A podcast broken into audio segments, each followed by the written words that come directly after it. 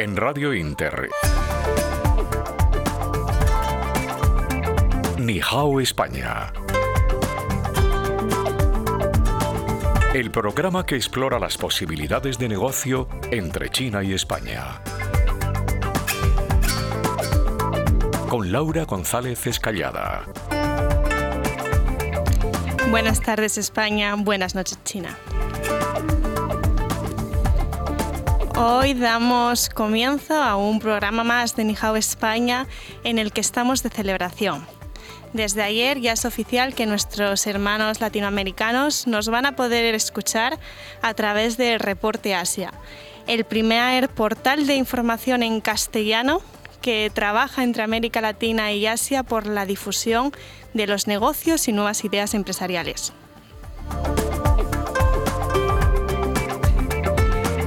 Partir de hoy, no solo nuestros oyentes desde China o España podrán interactuar con nosotros, sino que Argentina, México, Chile y Perú podrán sumarse a esta comunidad en la que cada semana exploramos nuevas vías y sinergias de negocio. También damos las gracias a China FM y Radio Inter por conseguir una difusión y una audiencia exponencial.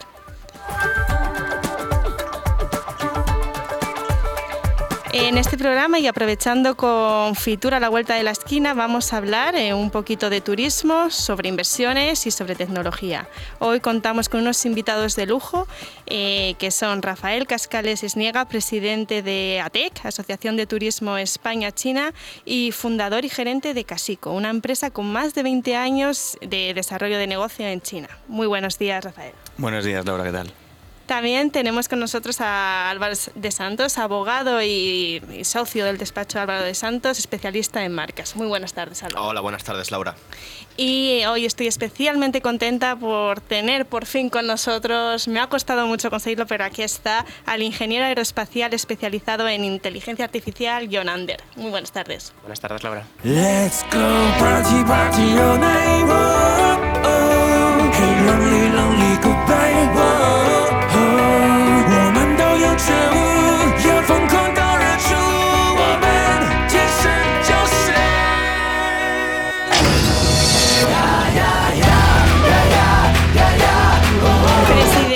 Asociación de Turismo España-China, fundador y gerente de Casico, empresa con más de 20 años de experiencia en China. Hoy es un auténtico honor tener para lo que es para mí uno de los máximos referentes en turismo y desarrollo de negocio entre China y España. Aprovechamos con la por fin la realización de Fitur la semana que viene y comenzamos hablando de turismo con Rafael. Muy buenas tardes. Buenas tardes, Laura. Bueno, eh, lo primero de todo, ¿no? Eh, ¿Qué va a pasar con Fitur este año? Hay mucha ilusión, hay muchas ganas de, que por fin volvamos a este encuentro presencial. Sí, es, es toda una incógnita bajo mi punto de vista. Eh, creo que va a haber una gran existencia desde España no tanto me temo desde, desde otros países, pero desde luego para mí, que estaré, por supuesto, eh, es, un, es un punto de encuentro fantástico. Eh, el último en el que estuve fue precisamente enero 2020, 20, justito, justito antes de la pandemia eh, en España y tengo muchas ganas, la verdad. Además, se espera que este año, ¿no? por fin, esa vuelta presencial a los eventos, eh, sabemos de antemano que no va a haber mucha asistencia, lo sabemos que se ha limitado. Nuestra parte confirmamos que vamos a estar presentes, además vamos a estar transmitiendo todo lo que allí pase y además con la apuesta de República Dominicana por esta edición, sabemos que el interés va a estar más puesto en esta zona del mundo. Eh, dicho esto, antes de, hablar, ¿no? de, conocer más detalles sobre las tendencias o lo que pueda acontecer al turismo chino aquí en España, me encantaría saber de dónde viene este interés en Asia, porque por lo que vemos por tu trayectoria no solo es China, sino que es Asia en general. Bueno, realmente es por donde me ha llevado mi carrera profesional. Eh, no, fue nada eh, premeditado. empecé a trabajar en, en una multinacional eh, como director, bueno, como jefe de compras eh, y me mandaron para China. Estuve viviendo en Shanghai en el año 2002 y desde el año 2000 llevo viajando todos los años, salvo eh, este margen de, la pandemia, con lo cual con muchas ganas de volver ya. Pero como te digo, no, no hubo nada premeditado, fue un poco amor, amor a primera vista cuando empecé a conocer Asia. Qué, bueno, ¿no? Es algo que nos pasa a todos los que hemos pasado por, por China y más por Shanghai, que inevitablemente acabas también ah, explorando otros, otros países. Eso es. Y ahora em, estás aquí, voy a ir directa ¿no? en la predicción de un experto. ¿Cómo y cuándo se reactivará el turismo chino? Bueno, esa es la gran pregunta. Nadie, nadie tiene una bola, una bola de cristal para adivinarlo eh, y nadie creo que esté en, en posición de asegurar nada en estos momentos. Pero bueno, he leído de todo, ¿no? He leído que a, a- mediados de junio estaba previsto ya una cierta apertura. Eh, hay que ver cómo se desarrollan los Juegos Olímpicos de Invierno ahora en, en Pekín. La cosa no pinta bien, aparentemente, con, la irrupción de Omicron en, China. Probablemente, y yo creo que lo más realista es pensar que verano de 2023, honestamente, que suena muy lejano, y de hecho lo es, es año y medio a un año y medio vista, pero creo que según está el gobierno chino eh, de conservador o restrictivo con el tema de la pandemia, antes de 2023 creo que no va a ser algo mínimamente regularizado a nivel de apertura del país y por supuesto recepción de turistas chinos. Sin duda, el año 2023 tenemos todos los que andamos ¿no? un poquito en desarrollo de negocio con China, pues especial ilusión. Se cumplirán en 2023 el 50 aniversario de las relaciones institucionales entre China y España. Ajá. Y si es entonces cuando podamos empezar a ver turistas chinos aquí, De quiere nuevo. decir que va a ser nuestro año. Ojalá, ojalá sea así, porque sabes que en 2020 estaba previsto que llegasen un millón de turistas eh, chinos, eh, lo que predijo o anunció el ministro eh, Miguel Sebastián. eh, allá pues ya prácticamente hace 10 años y efectivamente se iba a cumplir, ¿no? 2020 un millón de turistas chinos que nunca pudimos ver porque la, la pandemia lo truncó, nos quedamos, según datos de ATEC, en, en casi 900.000. Y bueno, eh, bajo mi punto de vista, lo bueno que tiene esto, o hay que plantearse, eh, que es como mm, partir de nuevo de cero en muchos sentidos, ¿no? Eh, tiene que ser una ocasión para regenerar o reinventar lo que España puede ofrecer a China, a los turistas chinos, dada la nueva tipología o la nueva situación que tendrán los turistas chinos, porque ni ellos somos, son iguales que antes, que hace dos años, ni nosotros somos iguales que, que hace dos años. Entonces, creo que puede ser un buen punto de partida para cambiar algo. Eh, mira, mientras te escuchaba estaba, yo- estaba pensando en... Nosotros sabemos, ¿no? Por los que hemos estudiado un poquito, que el, turismo, el turista chino cuando viajaba por 2017 o por estas fechas que tú comentas, tenía unas características muy concretas. Sabíamos cuáles eran sus tendencias, sus hábitos de viaje, sus costumbres a la hora de viajar. Ahora, ahora cuando se reactive esta vuelta del turista chino, ¿crees que estas tendencias o hábitos durante el viaje cambiarán? Bueno, yo creo que lo esencial no. Eh, eh, lo esencial se va, se va a mantener porque la, la- personalidad o la idiosincrasia del, del- ciudadano chino eh, está ahí, ¿no? Es cierto y creo que lo que va a cambiar es que va a haber mayor avidez por, por salir fuera, por conocer nuevos países, nuevas experiencias para el turista chino. Y sobre todo, creo que hay una diferencia importante que sí que va a marcar eh, el comportamiento del turista chino fuera de China, incluyendo España, que es este salto tecnológico que han tenido los chinos, que llevan teniendo desde hace ya años, y que hace tres o hace cinco ya era, ya era importante, pero dentro de un año lo va a ser mucho más. Cuando empiecen a llegar de nuevo, eh, eh, van a ver ellos y vamos a notar nosotros que, la diferencia tecnológica que tienen es muy grande. Eh, para ellos va a ser como volver al pasado y pa- para nosotros será como recibir a alguien del futuro prácticamente. Por tanto, uno, hay que adaptarse a eso y dos, el turista chino... no sé muy bien cómo reaccionará a eso, eh, pero desde luego si estamos preparados creo que la, la- la experiencia o la, o la, actividad que, que pueda tener aquí en España en concreto pues será más, más óptima, ¿no? Desde aquí hacemos un llamamiento a la audiencia ¿no? y les vamos aconsejando que se vayan bajando WeChat Pay si queremos Por lo- estar al menos Por en lo menos, conversación. por lo menos, sí. No, pero aprovechando precisamente, ¿no? Eh, esta semana no, desde LinkedIn la comunidad nos han dejado varias preguntas para hacerte. Ah, fenómeno. Y en concreto hay una sobre agencias de viaje chinas. Ujú. Sí que es verdad que en 2017 las agencias chinas, eh, en conjunto con agencias españoles, pues eran una vía de captación de turistas. Ahora, ¿cómo se prevé en el marco de las agencias de viajes esta captación de turistas? Bueno, eh, hay que diferenciar, eh, en primer lugar, qué tipo de agencia estamos hablando. Eh, si hablamos de agencias españolas que quieren captar turismo chino, si estamos hablando de agencias chinas en España que captan turismo chino, o si hablamos de agencias chinas en China. No tiene nada que ver, pero lo que sí preveo es que las agencias van a tener menor peso. Creo que, que cada vez se lleva más eh, este tipo de experiencia o de viaje planificado de forma individual. Es decir, este turista chino que se busca las cosas por su cuenta, en buscadores, en foros, en eh, páginas web que no son necesariamente agencias de viaje y creo que la tendencia cada vez más es por ahí. ¿no? Eh, ya hace años el número de visados individuales para venir a España de parte de los chinos superó al de grupo. Eh, y creo que esto va a ser mucho más eh, relevante eh, cuando, cuando retomen de nuevo los viajes. Yo creo que vamos claramente a un 80-20 para que los grupos se queden en un 20, en un 15 y por tanto esa parte individual escapa un poco más de la agencia de viajes. No, no- va a desaparecer obviamente y tendrá peso, pero creo que cada vez más se lo buscan de forma individual. Es muy curioso porque sobre todo en España cuando debatimos sobre los hábitos de- del turista chino se tiene la concepción de que el chino prefiere sí o sí coger una agencia que se lo organice todo. Sin embargo, y por eso hoy que te tengo aquí a un experto en turismo, es importante saber que la tendencia indica lo contrario. Sí, desde luego. Y, y es un, un detalle, ¿no? Por ejemplo, el tema de los alquileres de coches. España llegó a un acuerdo, eh, si no recuerdo mal, en 2018 con China, un acuerdo bilateral, mediante el cual simplemente con un trámite burocrático en el consulado español en China, un chino puede, vamos a decir entre comillas, homologar su carnet de conducir y poder conducir en, España. Eh, entonces, con ese pequeño trámite eh, eh, pueden conducir. Y esto creció exponencialmente. De- desde 2018 hasta que entró la pandemia, los ciudadanos chinos cada vez alquilaban más coches.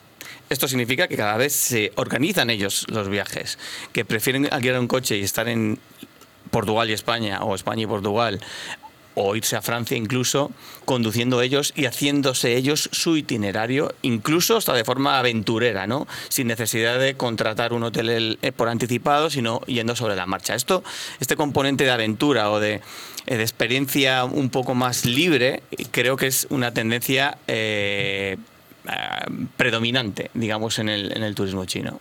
Mira, qué curioso porque era algo que también lo habíamos sacado a debate en varias ocasiones. ¿Cómo, ¿Cómo se movía el chino en España? Sabemos que entre sus hábitos de viaje les gusta visitar al menos dos, tres destinos. Sí. Es decir, que cuando viene a Madrid suele aprovechar, por ejemplo, un Toledo o un Segovia. Sí, sí, desde luego. Sí, y mira, en este contexto, en este sentido, ayer nos escribió Clara, que nos está escuchando ahora. Clara es responsable de ventas en Bloomberg Ajá. y quería conocer más detalles sobre los hábitos de, de viaje del turista chino, pasado y futuro. Entonces ella era muy concreta y me decía, Laura, nos gustaría saber un poquito a modo anecdótico qué lugares de España han notado más esa ausencia de turista chino. Ujú. Teniéndote aquí hoy, digo, voy a aprovechar y se lo voy a preguntar a Rafael directamente. Bueno, los que, los que supongo que, que habrán notado más su, su ausencia serán los que más la tenían, ¿no? Eh, claramente los, los pioneros, vamos a decir, o las- los destinos eh, que han sido siempre más ambiciosos y más atrevidos y más interesados en el turismo chino, por X motivos, eh, han sido, por ejemplo, Comunidad Valenciana, con Valencia a la cabeza, Aragón, con Zaragoza a la cabeza, eh, Cataluña, con Barcelona a la cabeza, eh, incluso Castilla-La Mancha, Sevilla, vamos a decir Andalucía en menor medida.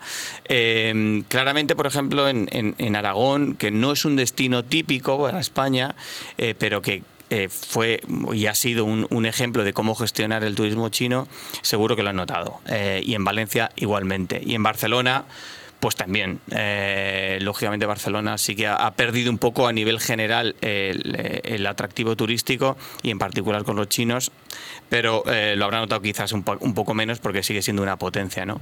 Yo creo que esos, esos lugares son los más, los más destacados.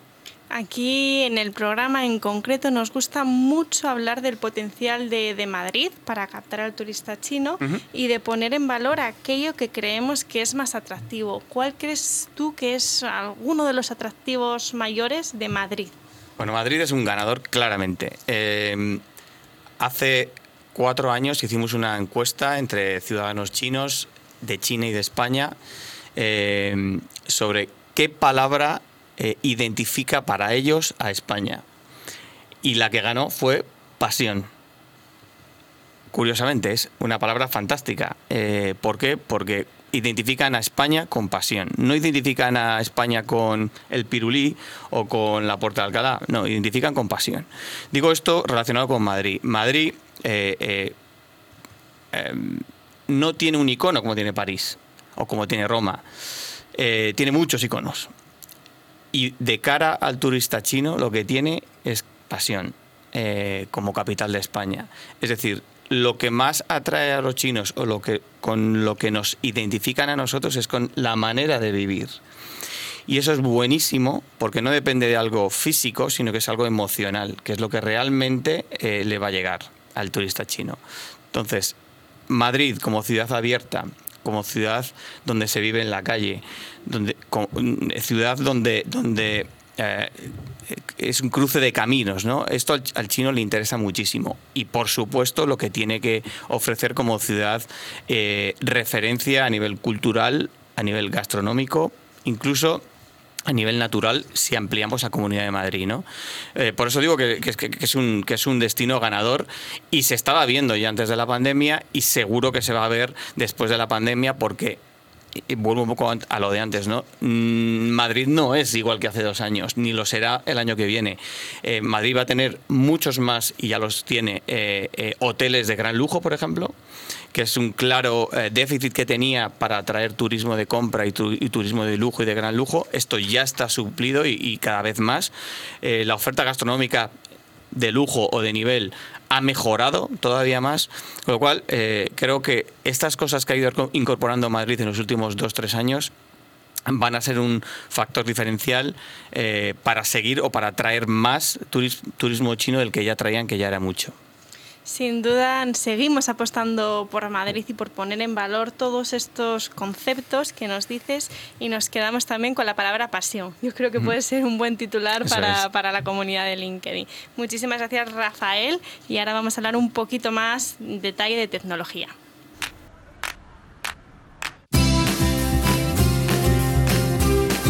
Nihao España presenta Laura González Escallada. 借光就变平足也没关系，超感谢你让我重生整个 O R Z，，让我重新认识 LOVE。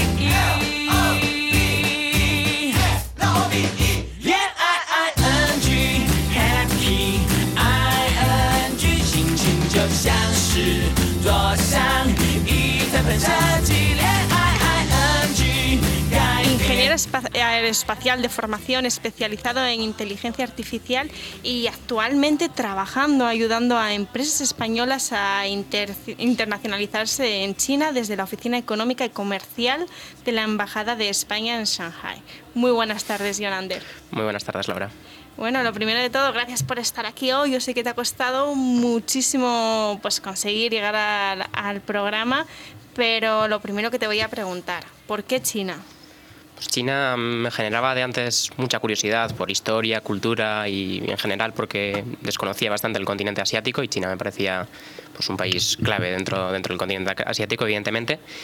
Pero sobre todo profesionalmente, y es por eso por lo que estoy ahora también trabajando, como has dicho, para la Oficina Económica y Comercial de Shanghai, eh, me parece que ha hecho una apuesta muy interesante, sobre todo por eso, por las nuevas tecnologías, en particular la inteligencia artificial, y ese, ese cambio del Made in China al Created in China o incluso Innovated in China.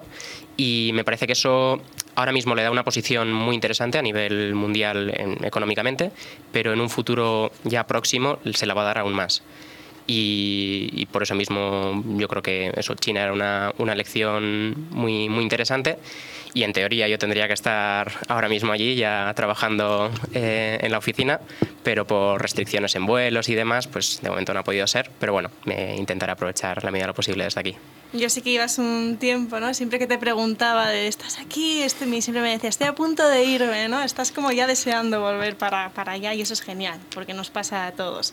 Y por curiosidad, ¿hablas chino perfecto o qué tal? Tengo conocimientos muy básicos, pero la idea, de hecho, este año era darle más caña todavía y, bueno, aprovecharé también desde aquí eh, en la medida de lo posible para aprender, pero, pero no nivel básico. Es, la verdad que el chino lo comentamos, es una lengua difícil a la que hay que meter horas, pero muchas ganas.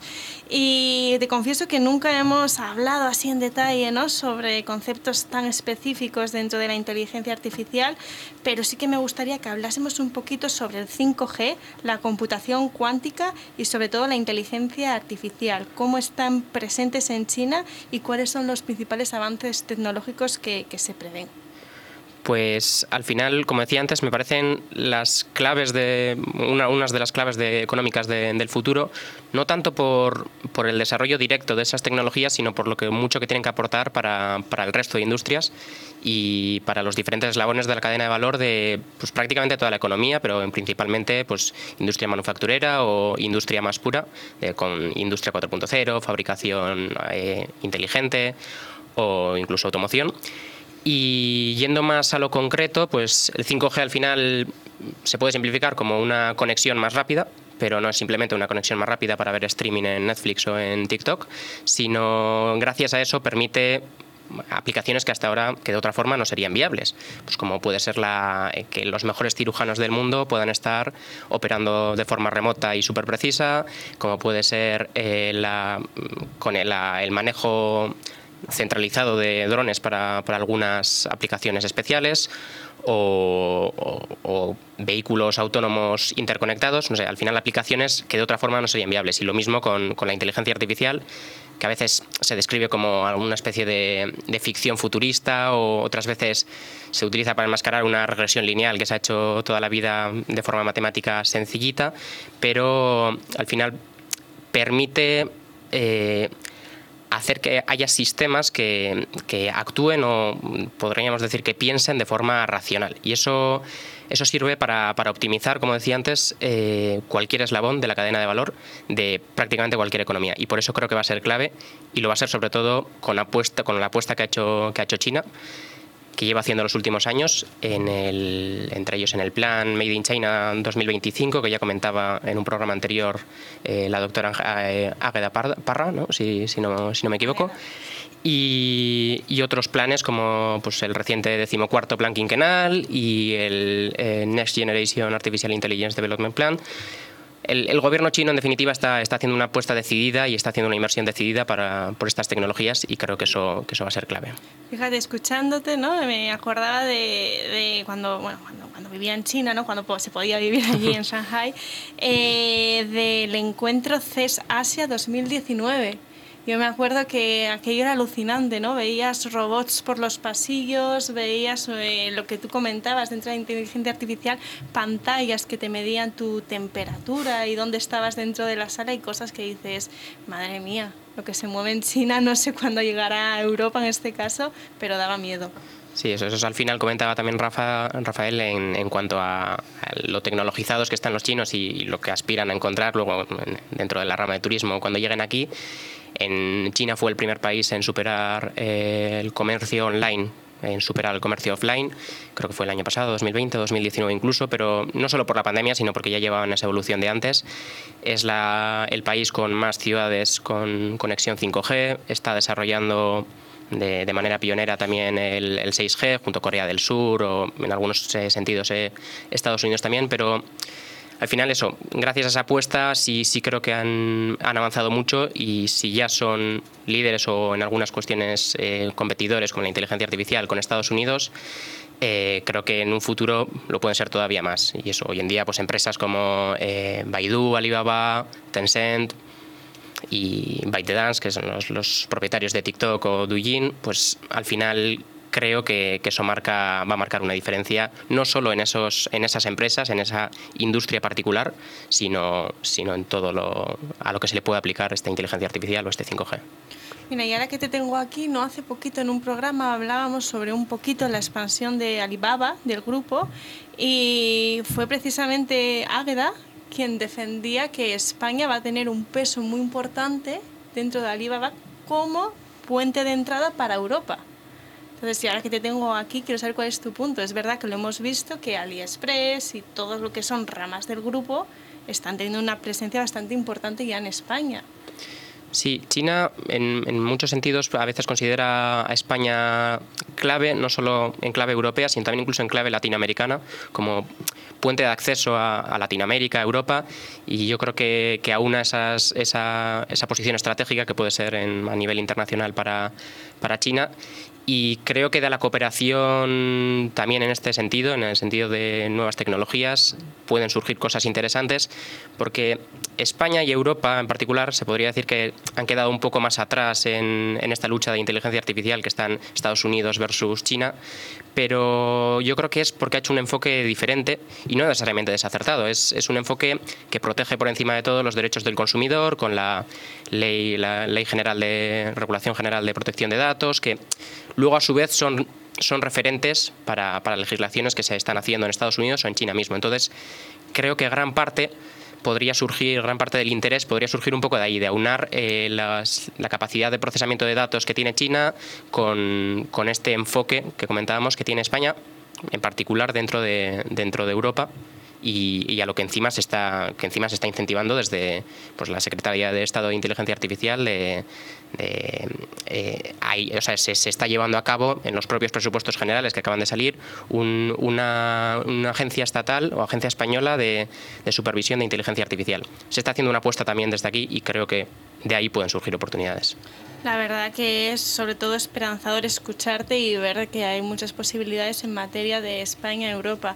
Me acuerdo en septiembre de 2019 en un encuentro de Fundación Consejo España-China en el que el titular del evento era eh, un poquito Europa, ¿no? como espectador ante un partido de tenis jugado por China o Estados Unidos, ¿no? en el sentido de la guerra de precisamente quién iba a ser ¿no? el que manejase esos datos.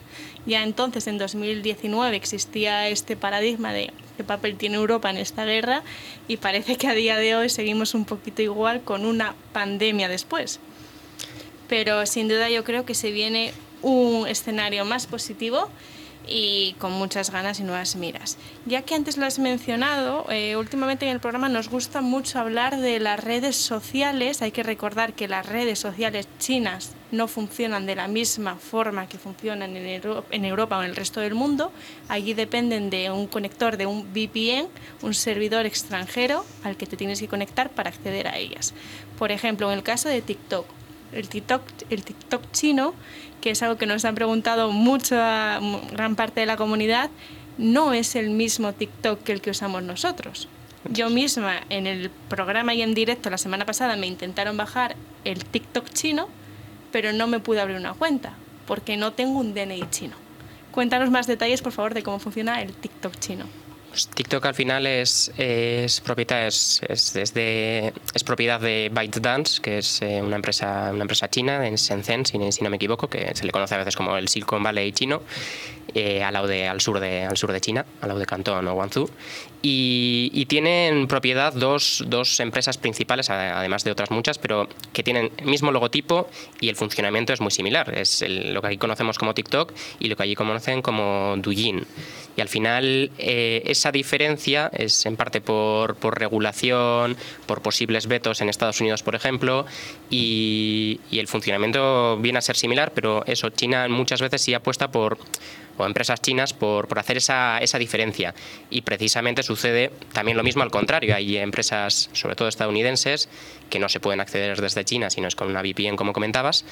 Y, y de ahí entonces surgen las posibilidades o el, el enfoque más de de colaborar con una empresa, con una empresa china para, para poder vender sus servicios en, en, China mismo. Y eso es lo que le ha pasado, por ejemplo, a otras compañías como, como Uber, que sí se puede utilizar en China, a pesar de que hay otra igual más conocida y la Didi, pero, pero esa, esa, es, algo que hay que tener en cuenta a la hora de hacer negocios en, en tema, en un tema tan estratégico y tan importante como es eh, pues diría la inteligencia artificial, pero sobre todo la protección de datos.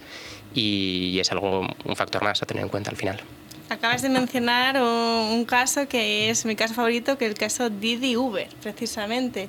Eh, cuando yo vivía allí, en una temporada en la que Uber estaba prohibido, por una guerra que había en ese momento de precios, ¿no? Había como muchas teorías y conspiraciones, pero por aquel entonces me acuerdo que la guerra era simplemente que Didi podía tener unos precios más bajos que Uber y por competencias y demás eh, Uber se salió del mercado.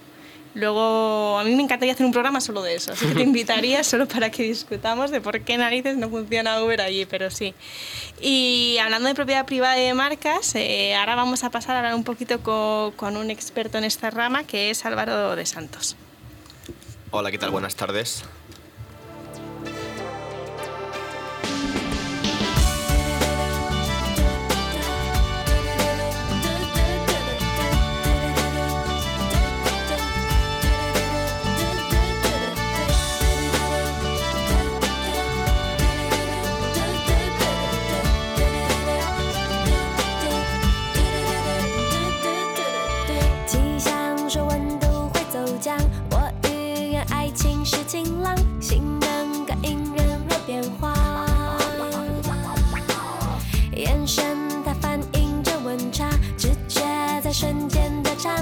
Estás escuchando Ni Hao España. Presenta Laura González Escallada ahora vamos a entrar un poquito más en detalle para hablar sobre la propiedad intelectual, para hablar un poquito más de marcas y para ello contamos con el abogado y fundador del despacho de Santos Legal, especialista en marcas comerciales y personales. Muy buenas tardes Álvaro. Hola, buenas tardes Laura, ¿qué tal? Bueno, lo primero de todo, por fin, ¿no? Tenemos aquí a un experto en marcas, siempre que viene alguien del sector de despachos de abogados o, o de este ámbito, aprovechamos para hablar de inversión pero hoy que te tenemos aquí vamos a hablar un poquito de, de las marcas. ¿no? Muy bien. ¿Cómo, ¿Cómo es ahora esta guerra de marcas en China? ¿Cómo están amparadas allí?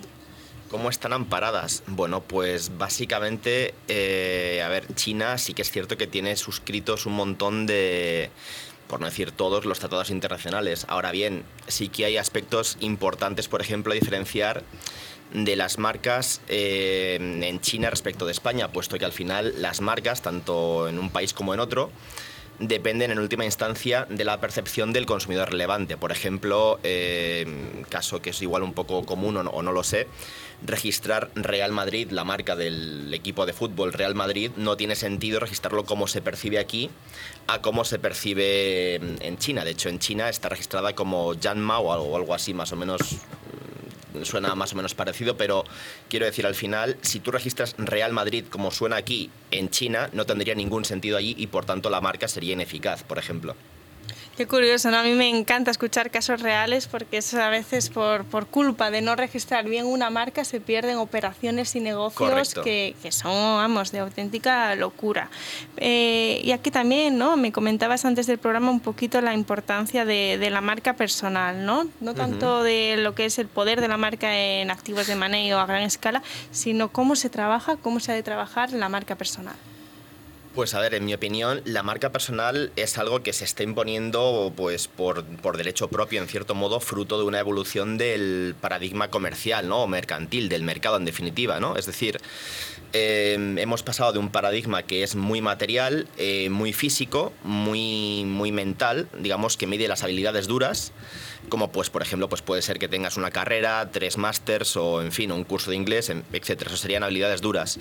Y actualmente lo que tiene más valor en, en, el mercado, ya sea empresas por cuenta por cuenta ajena para trabajadores por cuenta ajena o por cuenta propia, es justamente las habilidades blandas que miden pues por ejemplo la inteligencia emocional, capacidad o habilidad para trabajar en equipo y en definitiva la personalidad, ¿no? La persona que es lo que hace que al final es un valor muy diferencial en la, en la empresa. Al final la empresa por ejemplo, el otro día mismamente, yo fui a una marca bastante conocida aquí en Madrid y a pesar de la marca comercial ser muy potente, el que, lo que realmente eh, marcó la diferencia fue la persona del, del dependiente, en este caso dependienta, que justamente pues es el último eslabón en el trato con el consumidor. O sea, es una pieza clave, evidentemente. Y precisamente, y es así, ¿no? Una de las culturas que más valoran ese valor de marca es la China. Lo vemos, por ejemplo, con el turismo de compras, el turismo de compras chino que viene a España. Si estudiamos su comportamiento, vemos que, que el chino, cuando compra lujo, prefiere hacerlo cuando viaja. Porque el hecho de comprar esos accesorios en el lugar de origen, pues les crea un valor añadido. Un ejemplo, y lo podemos mencionar porque dentro de poquito vamos a empezar a colaborar juntos, es Loef. Loef es una marca española que para mí de las que mejor se ha posicionado en China. E incluso en Serrano lo vemos, que también tiene un acuerdo especial y fueron los primeros en hacerlo. Totalmente de acuerdo. ¿Cuál es tu opinión como experto de la marca Loef a los ojos, por ejemplo, de- del turista chino de compras? Pues a mí me parece una, una maravilla por, por múltiples, o sea, desde múltiples puntos de vista dentro de mi especialidad. Eh, por una parte, eh, la propiedad intelectual, concretamente del, del local comercial que tienen en la calle Serrano, aquí en Madrid, es una maravilla, puesto que cada escaparate donde todo el mundo pues se hace un montón de fotografías y no paras, basta pasar por ahí en Navidades para ver un montón de fotografías y demás, eh, la gente fotografiándose y tal, todo eso es propiedad intelectual. Es el equivalente al escaparatismo. Y por lo demás, en cuanto a la propia marca como tal, como signo distintivo en el tráfico mercantil, lo que, mm, lo que ejemplifica quizás mejor Loewe sea una de las funciones que igual es menos conocida que la diferenciadora en, sí misma, que es la función condensadora del goodwill o del buen nombre de las marcas. Es decir, cuando alguien compra Loewe, igual lo que está comprando, casi más que la calidad inherente a sus productos, que desde luego es sobresaliente, eh, lo que está comprando es lujo, es ese goodwill básicamente, ¿no? Es decir, es una forma de diferenciarse mediante lo que se haya condensado en la marca, en este caso signo distintivo de Loewe, pues sus múltiples signos que tenga. Precisamente eso era parte de lo que nos comentaba Andrés García en el último programa eh, sobre el valor de la marca, ese, ese goodwill que, que el chino en este caso tanto, tanto valora. Eh, después de debatir ¿no? un poquito ya más en detalle sobre este poder de marcas y posicionamiento, vamos a entrar ya en debate y a entrar con las preguntas de, la audiencia. Eves Sibanja es la primera empresa hispanochina especializada en la difusión y certificación del producto orgánico y ecológico en China. En un mundo especializado, el producto ecológico ha llegado al mercado chino para quedarse. China representa ya el cuarto mercado mundial en consumo de productos ecológicos, afianzando una tendencia ascendente desde hace más de 15 años.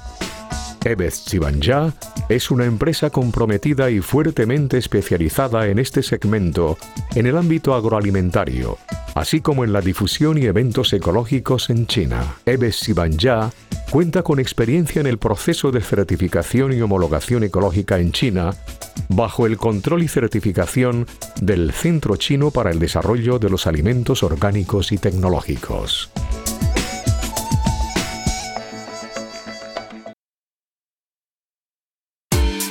Todos los jueves de 1 a 2 de la tarde en Radio Inter, Nihao España. Con Laura González Escallada.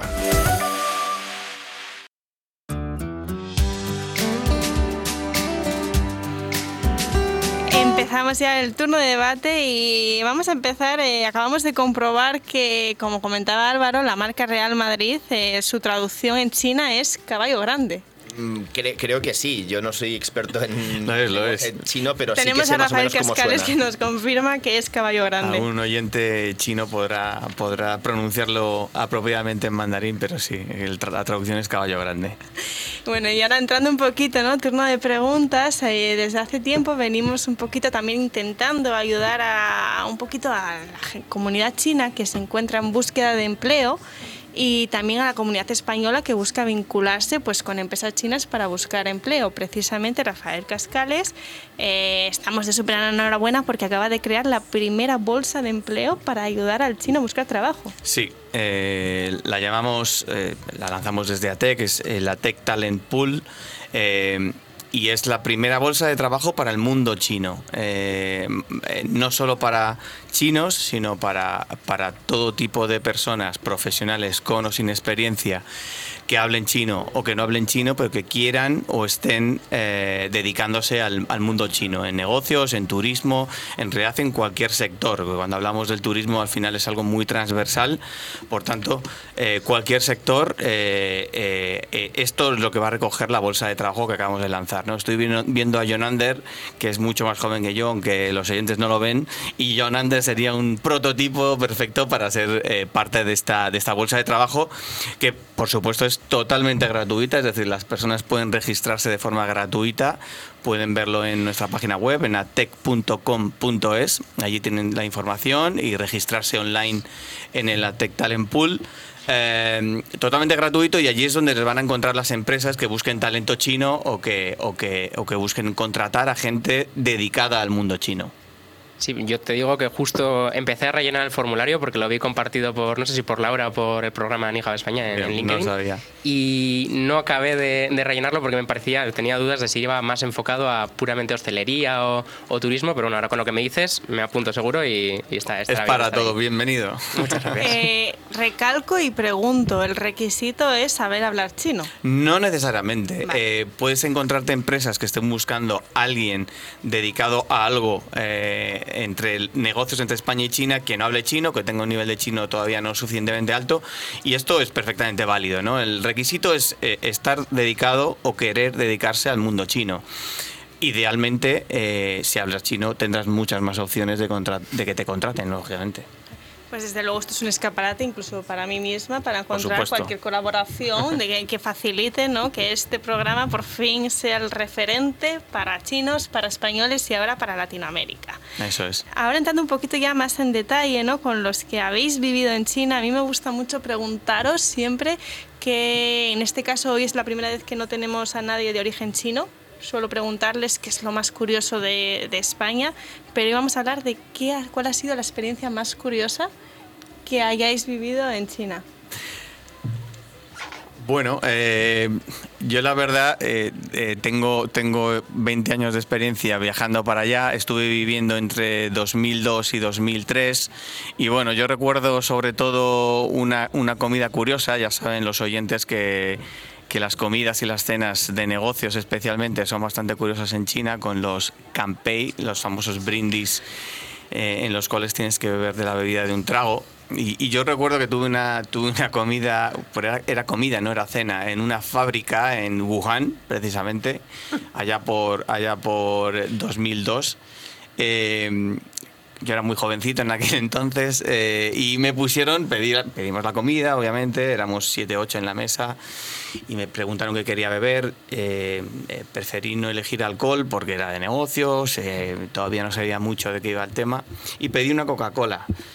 Y al cabo de 10 minutos se presentaron en mi mesa con un vaso de cartón y con la Coca-Cola calentita del microondas.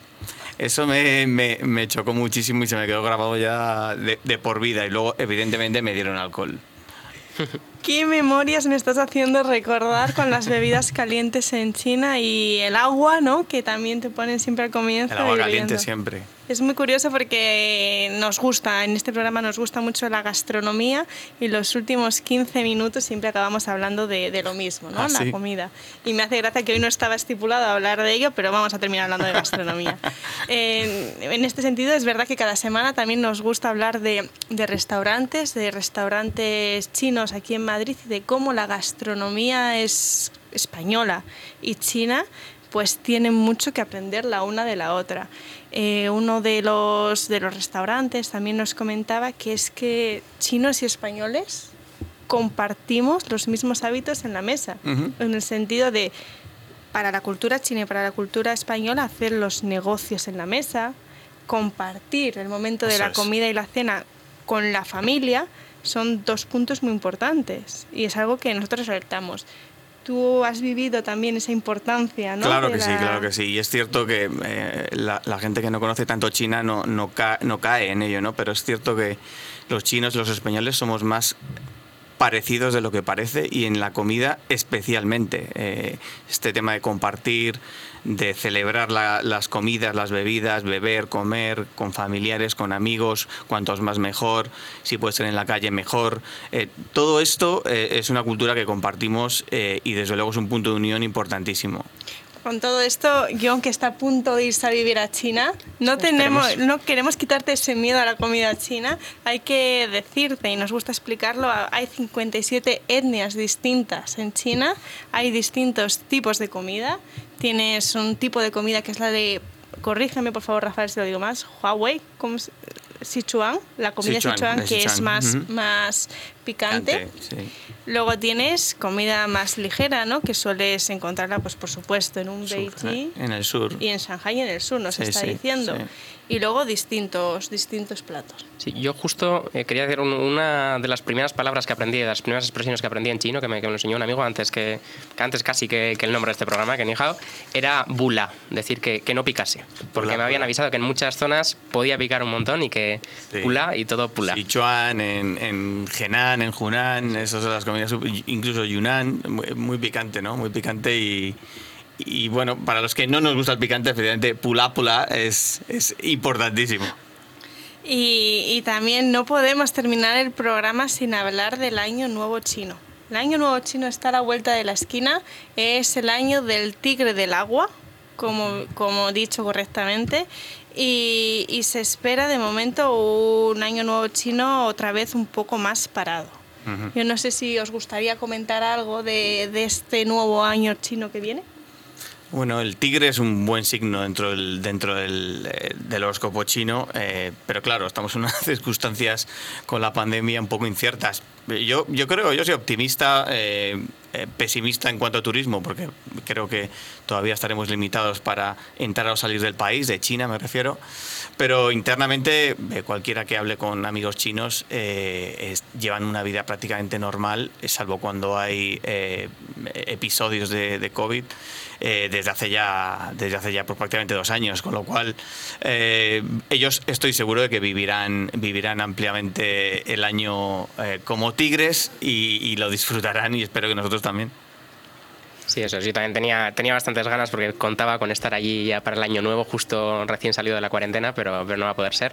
Y además este año se coincide justo el final de, esa festividad del Año Nuevo Chino con, eh, con esos Juegos Olímpicos de Invierno que comentabais antes en Pekín, así que va a ser un febrero interesante para, para los chinos, sobre todo para los de la zona de, de Pekín. Eh, Laura, déjame comentarte que eh, esperamos por un lado, que eh, abran las fronteras eh, chinas porque eh, estamos organizando junto con el Cabildo de La Palma y, un poco para ayudar a la, gente de La Palma un fan trip, un fan trip de agencias de viaje chinas de forma desinteresada totalmente desde la asociación para llevar a, a agencias, a 10 agencias de viaje chinas a La Palma en el mes de junio, que es cuando hace unos 5 o 6 meses preveíamos que podía abrirse China.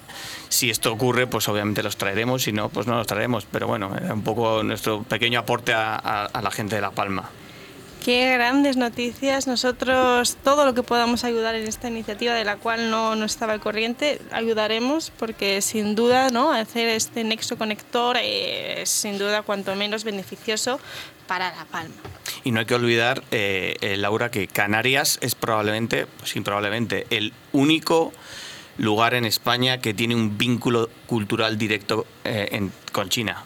Es decir, el único vínculo real, cultural, España-China está en, Canarias, que es eh, la escritora, la, escritora eh, San Mao. Eh, sabes que San Mao, que fue una escritora nacida en Chongqing, aunque luego fue a Taiwán, es muy conocida sobre todo en, personas, mujeres universitarias chinas de 30 años para arriba. San Mao vivió en los años 60-70 en Marruecos y también en, en, Canarias. En concreto vivió en Gran Canaria, unos meses en Tenerife y algo de tiempo en La Palma. De hecho, La Palma es el único lugar en España donde existe una señal de tráfico en chino y un monumento en honor al marido de San Mao. El marido de San Mao era español, era buceador y falleció en La Palma en un accidente de buceo. Por tanto, Eh, esta ruta de San Mao eh, existe y es real y se creó eh, hace, hace unos años para potenciar este vínculo. Rafael, te adelanto que en tres semanas vamos a tener aquí a representación de, de, La Palma y entonces estás más que obligado a venir aquí y contarnos la historia. Damos las gracias a los invitados de hoy, ha sido un programa magnífico, muchas gracias John por venir, que tengas mucha suerte en tu viaje en China, gracias a Álvaro, con quien volveremos a contar para hablar más en profundidad de marcas. Y gracias a Rafael y nos preparamos juntos para Fitur la semana que viene.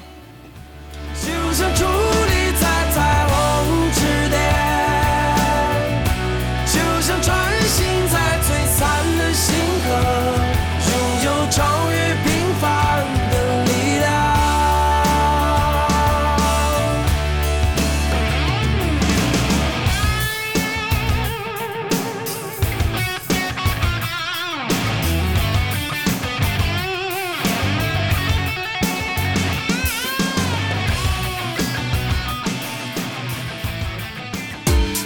Todos los jueves de 1 a 2 de la tarde en Radio Inter, Nijao España.